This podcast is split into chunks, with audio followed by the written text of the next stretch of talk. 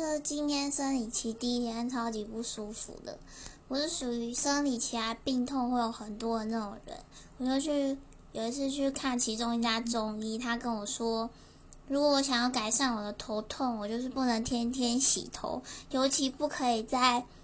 太阳下山之后洗头，就是如果要洗，就要在白天洗。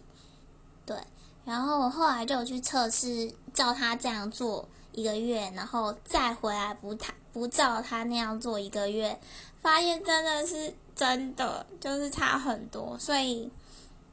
会头痛的孩子们，尤其是女生在生理期会严重头痛的人，就是